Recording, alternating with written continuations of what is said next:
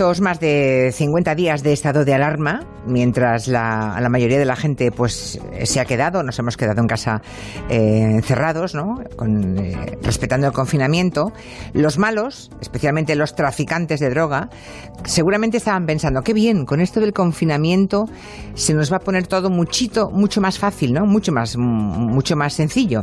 Pero no ha sido así, porque la policía está pulverizando récords de incautaciones de drogas esta semana. Casi 10.000 kilos en apenas 10 días, que es una cifra enorme, una cifra que yo no sé si hasta ahora alguna vez en, tan poco tiempo había conseguido la policía de nuestro país. Luis Rendueles y Manu Marlasca hoy nos traen un invitado, ¿verdad, Luis? ¿Quién es nuestro invitado? Pues el capo de la Brigada Central de Estupefacientes. Eso del capo me...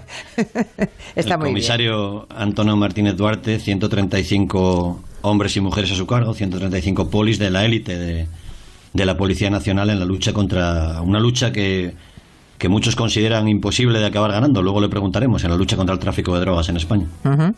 Pues comisario Antonio Martínez Duarte, jefe de la Brigada Central de Estupefacientes de la Policía. Buenas tardes y bienvenido. Buenas tardes. Eso que le llame aquí Luis Rendueles Capo, eh, no sé, sus hombres y mujeres, ¿cómo le llaman, comisario? Bueno, eh, eh, hay mucha cordialidad dentro de la brigada, pero se, estila mucho llamarnos, me llaman patrón también, eh, es muy muy habitual, jefe, patrón. Bueno, hay muy, buena relación y por lo que me han contado, que mm, me, lo ha dicho un pajarito, que en todos los años que lleva usted en la lucha contra el tráfico de drogas, que son 25, no ha habido ni un solo caso de corrupción en su brigada. Bueno, es verdad que la Brigada Central de Estupefacientes, que se ha celebrado este año, eh, es el, 52 aniversario de la brigada, no ha habido nunca un caso de, corrupción. dentro de nuestra brigada. Por eso, enhorabuena también por eso. Bueno, cuéntenos, comisario, eh, los traficantes, ¿qué pensaban? ¿Que también la policía iba a estar en casa y se las prometían muy felices o cómo, cómo iba esto? Bueno, es una de las explicaciones lógicas que hemos querido encontrar a este aluvión de, de droga, ¿no? Eh, pero no es así. Nosotros, tanto las UDICOS territoriales como la UDICO central, tenemos a todo nuestro personal trabajando y siguiendo investigando, puesto que, que la mayoría de las ocasiones tenemos investigaciones abiertas en juzgado y nosotros no podemos frenar nuestro trabajo. O sea que han incautado más droga porque seguramente eh, los narcos han intentado introducir más droga, ¿no? Sí, sí, sí. El, el, caso es que nosotros seguimos, hemos seguido igual, guardando nuestras medidas de prevención normal, pero sí que hemos detectado que las organizaciones no, no han parado, sobre todo en, en temas de cocaína y de, y de hachís. Bueno, aquí nos contaron Manu y Luis que eh, esta operación, Donkey, ¿no? Le han llamado a la operación. Em, en alta mar han pillado ustedes nada menos que 4.000 kilos de cocaína. Y, creo que al mismo tiempo han, han desmantelado la organización de transportistas más grande que teníamos en España, ¿no? Sí, bueno, es una importantísima operación en la que ya llevábamos muchos meses eh, implicados. Se han intervenido 4.500 kilos de cocaína a bordo de un buque y lo más importante, se ha desarticulado una organización de narcolancheros, eh, unos narcolancheros que son jóvenes pero muy experimentados, llevan muchos años traficando con cocaína, con hachís y luego además estos grupos tienen la, la especialización también de la venta de la droga en el territorio gallego en Galicia. O sea que lo que vimos en su momento en Fariña, yo creo que a día de hoy todos los que hemos visto, eh, los que leímos la novela de Nacho Carretero o luego los que sin leerla han visto en la tele esa magnífica serie Fariña, eh, se estarán preguntando, pero ¿cómo es posible que pasen las décadas de esta forma y que sigan esos señores ahí con la cocaína entrando y saliendo? Bueno, porque es un negocio muy, muy rentable. Eh, ellos empezaron en su día con el tabaco, del tabaco a hachís, hachís a cocaína, y, se les sigue requiriendo su servicio pues porque controlan eh, dos, dos cosas muy importantes, que es el tema del mar, son especialistas en lanchas y, y en hacer enormes eh, millas y grandes recorridos para buscar la droga, y luego porque conocen a la perfección la orografía de las costas gallegas y el territorio en el que se mueven, ¿no? Creo que hay unos hermanos, eh, Santorum se llaman, ¿no? ¿Quiénes son los hermanos Santorum? Bueno, son dos hermanos muy conocidos eh, policialmente y, por la sociedad, porque en Galicia eh, la sociedad civil también está muy movilizada en la lucha contra el narcotráfico. Esto es una, una suerte que, que tenemos los que hemos trabajado allí, ¿no? Y, son personas muy conocidas que llevan mucho tiempo pues dedicándose a estas labores. Los narcotransportistas, eh, pues eso, se dedican a, la introducción de droga en lanchas. Unas veces se introducen hachís, otras cocaína, depende de lo que le manden. ¿Y han pillado a estos hermanos Santorum? Sí, eh, bueno, se ha desarticulado toda su organización. El mayor de los hermanos se dio a la fuga eh, horas antes de, que pudiéramos detenerlo. Ya, o sea que solamente se les ha escapado uno. Pero vamos. Sí, pero bueno, estamos, estamos encima Estamos en ello, estamos en ello, vale, vale. Eh, lo cual quiere decir, comisario, que si eran tan conocidos, ustedes habrían intentado un montón de veces pillarles con las manos en la masa para desarticular todo eso, porque si eran Vox Populi, pero que no es nada fácil. Una cosa es lo que parece y otra cuando la policía puede actuar de verdad. Sí, sí, es muy complicado. investigar el tráfico de drogas en cualquier punto de España es muy difícil, porque lo que nos toca es relacionar la droga eh, con el malo. Y esto es muy complejo porque cada vez se lo saben, saben cómo funcionamos, eh, están muy bien asesorados, tienen muchísimo dinero y, nos cuesta mucho llegar a esto, ¿no? A relacionar eh, la droga aprendida con, con el investigado, pero lo normal eh, este terminen cayendo, ¿no? Han caído todos los grandes y, van cayendo todos. ¿Y cómo cobran su trabajo? ¿Cobran en especies? ¿Cobran en dinero? Porque lo que hacen es intentar meter en la península, a través de Galicia, esa gran cantidad ingente de droga, ¿no? Pero ¿cómo lo cobran esto? Sí, ellos, el sistema de cobro es, eh, la comisión por el transporte. Ellos cobran en el momento que salen a por una partida de droga a alta mar, eh, como ha sido en este caso, ellos ya, eh, si envían tres lanchas a por la droga, ellos una de las lanchas va a ser para su material. Y en esa lancha ya guardan su, su porcentaje y, normalmente es la droga más protegida y la que nunca cae. Ya. O sea que del cargamento una parte se la quedan y con eso hacen un negocio importante. Hablamos de gente riquísima, supongo, los, los Santorum estos, ¿no? Bueno, sí, son gente que mueve mucho, mucha mercancía, han movido mercancía durante mucho tiempo y, todos los grupos estos de, que le llaman la nueva generación, los jóvenes, realmente son los más ostentosos, son los más fáciles de, localizar y de que la policía ponga sobre ellos la, la vista, ¿no? Pero el dinero al final, al fin y al cabo, eh, nosotros intentamos sacarlo a la luz a través de investigaciones patrimoniales, de investigaciones de blanqueo que es lo que se produce y una vez que se producen las detenciones, inmediatamente empezamos con el análisis de las cuentas, de, de las propiedades. Intentamos atacar a la organización en todos los frentes.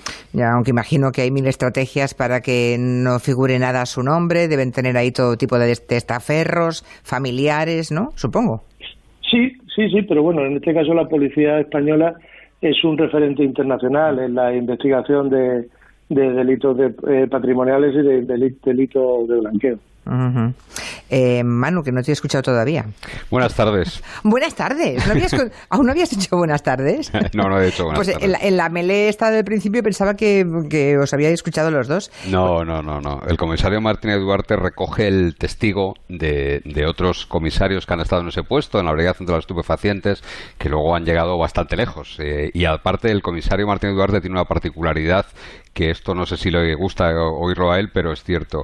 Él aprendió todo lo que ha aprendido en narcotráfico porque estuvo destinado en un grupo que se llamaba el Grupo de Respuesta eh, contra el Crimen Organizado, el Greco de Galicia, y allí pasó muchos años y allí él él y su grupo y la gente que estaba allí destinada pulverizó récords de incautaciones allí en Galicia y fue el primer grupo, la primera unidad policial que golpeó de verdad a lo que ahora se llaman narcolancheros, ¿no?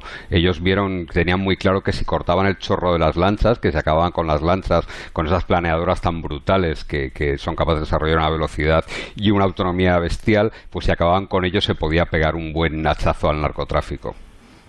Por cierto, me parece que es más difícil dar con los narcos, digamos, con toda la, trama de los narcos en Galicia, que, con los clanes en el campo de Gibraltar. ¿Esto es verdad? No, no. Bueno, vamos a ver. Investigar droga es muy, es muy difícil en todos los lugares de España. Principalmente por eso, por vincular al, al investigado con la droga. Es, es muy complejo. En Galicia llevan muchísimos años eh, se han ido los, los, jóvenes que han sido detenidos, se han encontrado con los viejos en prisión, ellos le llaman la universidad, se han encontrado con los colombianos que les han ido preparando, vuelven a, recibir contratos ya dentro de prisión. La prueba de que es muy complejo en Galicia es que seguimos investigando un 70-80% de la gente que investigamos son gente que ya hemos detenido con anterioridad. Como decía Manu Marlaska, eh, en esta operación incluso hemos detenido a gente que ya se habían detenido en el 2007 con 1.500 kilos de cocaína, ¿no? Entonces eso nos dificulta muchísimo el trabajo, muchísimo. Pero, en, eh, en, el campo de Gibraltar ha sido igual. los compañeros que, trabajan allí eh, se han encontrado desde hace muchos años con, muchas dificultades, pero han ido presionando mucho. El tema es que eh, en los últimos años, a través de planes especiales de la Secretaría de Estado de Seguridad, mm. pues esta presión se ha hecho mucho más evidente eh, se ha llevado a cabo desarticulación de importantes grupos. El narcotraficante en el campo de Gibraltar ha sido, ha sido porque creo que va a haber, está habiendo cambios a través de nuestra presión, ha sido muy ostentoso, muy chulo, muy soberbio, se enfrentaba a la fuerza y cuerpo de seguridad a día de hoy van manteniendo o quieren mantener un perfil bajo como ha venido haciendo el gallego, ¿no? Pasar más desapercibido. Por cierto, y sigue siendo, porque aquí tanto Luis como Manu en su territorio negro han contado muchas veces que España era la puerta de entrada de la cocaína para, para toda Europa. ¿Y eso sigue siendo así o han encontrado nuevas rutas para ese narcotráfico? Bueno, nosotros hemos visto que desde hace ya muchos años que la presión policial que hemos llevado a cabo sobre las organizaciones nos han terminado convirtiendo en un muro de contención, ¿no? ¿Y por dónde eh, entran ahora? ¿Por dónde lo hacen ahora? Pues están utilizando África, la costa occidental de África, como primer punto de llegada y luego dar el salto a Europa y ya y, directamente a los puertos de Holanda, Bélgica y también estamos detectando una nueva ruta hacia el este de Europa. ¿Eh? a través del estrecho de Gibraltar. Hemos conseguido, de hecho, esta presión que se ha venido llevando, pues hace un par de años, ya como anécdota, nos encontramos un logo en, en una aprehensión que se llevó a cabo en Holanda, en los kilos que van marcados por las organizaciones en origen, llevaban un logo que era UDICO. UDICO. Esto significa que ya desde Colombia pues se nos tiene mucho respeto, se nos tiene eh, miedo, digámoslo así, y evitan entrar por España y, entran por otros puertos. Que por cierto, aquí, ¿verdad que Luis, no sé si Luis o Manu, en, su momento me contasteis que em, los, los contenedores que llegan a los puertos siguen siendo una, una buena puerta de entrada de la droga, ¿no? Claro, hay cuatro, hay cuatro puertos eh, sensibles en España, ¿no? Si no me equivoco, está el comisario ahí, Barcelona, Valencia, Vigo, Cádiz, ¿no? Yo creo que son Algeciras, son, Algeciras Cádiz, sí, creo que son los los y hablando de firmas, yo recuerdo hace muchos años que un traficante importante, que también la Brigada Central se llevó por delante, Urfice Tencaya, mandaba heroína con lazos de colores que era su firma y mandaba recuerdos siempre a la salud de mi amigo Baltasar Garzón, cuando, cuando mandaba droga para, para España porque Garzón le había hecho daño en, su momento. Pero, eh, perdona, yo vuelvo al tema de los contenedores. ¿Cómo es posible? O sea, ¿Qué está ocurriendo en los puertos, comisario? Ya, entiendo que no pueden ustedes revisar todos y cada uno de los contenedores, que esto debe ser aleatorio, ¿no? Y si cae, cae, y si no, pero no sé, me, resulta sorprendente. Sí, bueno, es muy, complejo. El mundo del puerto, el volumen de, mercancía que se mueve es usado por estas organizaciones, el mercado legal es usado por estos grupos para, para meter su droga y, poder llegar con, con esa mercancía al mercado negro. Nosotros, desde la Brigada Central de Estupefacientes o desde la policía, desde hace muchos años, el, tema de intervenir droga está bien porque al final tenemos que relacionarla para detener al, malo. Pero nosotros investigamos organizaciones, de forma que cuando esa droga llega al puerto, nosotros vamos a intentar atacar a la organización y vincularle con esa droga. Eh, realmente se está haciendo mucho daño. Estamos atacando a muchos grupos en estos puertos que han señalado antes y, estamos haciendo cosas muy importantes. Hay que seguir, no podemos bajar la guardia, evidentemente. Bueno, y, el, eh, comisario es muy sí. prudente, pero, pero Cuenta, cuenta, cuenta, menos. cuenta. Voy a hacerlo menos. Eh, un- no una, sino 10, 15, 30, 50 operaciones policiales que tenían como escenario los puertos, se ha detenido a, a operarios de los puertos, porque para meter un contenedor, sobre todo si es mediante el sistema del gancho ciego, que básicamente consiste en localizar el contenedor donde está la droga, romper el precinto, sacar la droga y volver a precintar, para eso siempre hace falta la colaboración de alguien del puerto. Y ya se ha Pero es que, claro, a, un buen El comisario de- sabe, Manu, cuánto puede ganar un. Y, y no vamos a hacer propaganda de eso, pero cuánto gana un, un empleado del puerto corrupto por dejar correr ese un contenedor de esos. Es que estamos hablando de cifras bestiales Ya, ya. y de un y de una, de una- porque un punto en Cádiz una noche solamente por avisar de por dónde están los policías ya cobra una cantidad respetable. ¿Cuánto puede ganar una persona que se deje vender, que se venda, que se comp- que se deje comprar? Bueno, hemos visto precios de, de, de muchas clases, ¿no? De- está claro que, que el tema del, del narcotráfico en los puertos hay que contar con la connivencia de gente dentro del puerto. Esto es lo que nos dificulta a nosotros lo que hablaba de las investigaciones. Llevar a cabo investigaciones complejas eh, porque al final lo- de lo que se trata es de desarticular el grupo que está haciendo la recepción de la droga. A esta gente que trabaja en los puertos, que trabaja eh, con or- organizaciones mafiosas, les da igual que esté el coronavirus, les da igual la estación del año que sea, porque ellos van a ir al puerto a hacer su trabajo, pero no el trabajo legal, sino buscando el trabajo ilegal. Y esta es nuestra misión, hacer este tipo de investigaciones para poder desarticular a estas organizaciones. ¿Y cómo, cómo era esa droga de Breaking Bad, Manu? Metanfetamina. La metanfetamina, la meta. Meta, la meta, metanfetamina, vale. Em, El cristal, conocido popularmente como el cristal. va- parece que ya hay alguna incautación, ¿no? Dicen que puede ser el próximo problema, comisario, esa droga. Bueno, eh, esperemos que no. Nosotros somos, en los últimos años, nos estamos convirtiendo nuevamente en un referente internacional por esto de los puertos españoles eh, en, el- la, en la recepción de este tipo de droga. Solamente para que nos hagamos una idea, en 2016 la mayor aprehensión de metanfetamina en España fue de 100 kilogramos y la llevamos a cabo nosotros, la policía. El año pasado eh, se ha intervenido más de 2.500 kilos de, de metanfetamina.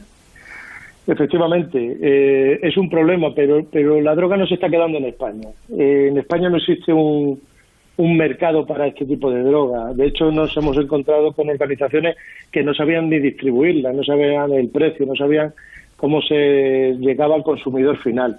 España está siendo utilizada con las organizaciones, en este caso sí que empiezan a aparecer organizaciones mexicanas, eh, muchas organizaciones eh, holandesas o de Europa del Este. Está- estamos siendo utilizados como país de tránsito. Esta metafetamina está siendo consumida eh, en Centro Europa. En Centro Europa. Curioso, ¿eh? Curioso que haya una geografía también para las diferentes drogadicciones, comisario. Sí, sí, es así. Es así. Bueno, pues salvo que quieran añadir alguna cosa más Luis Rendueles o Manu Marlasca, ¿alguna cosa más del comisario que debamos saber? Bueno, pues yo, yo le preguntaría, eh, eh, porque los que luchan contra la droga, que tienen mucha energía y, y además son gente que mm, pasa muchos años en el mismo destino, ¿no?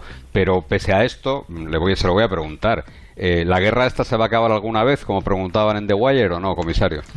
Nada, esa serie maravillosa ya lo dejaba bien claro que no, con esta guerra, con el narcotráfico, ningún país ha terminado nunca. Mm. Nosotros no pretendemos acabar con ella porque sería muy frustrante, pero sí eh, atacar a las organizaciones que se lucran de, de esta droga, porque no olvidemos que traficar con, con droga termina matando a personas, no, no hay que banalizarlo. Exacto.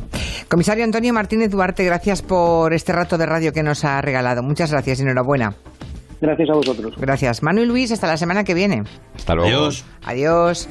Llegando a las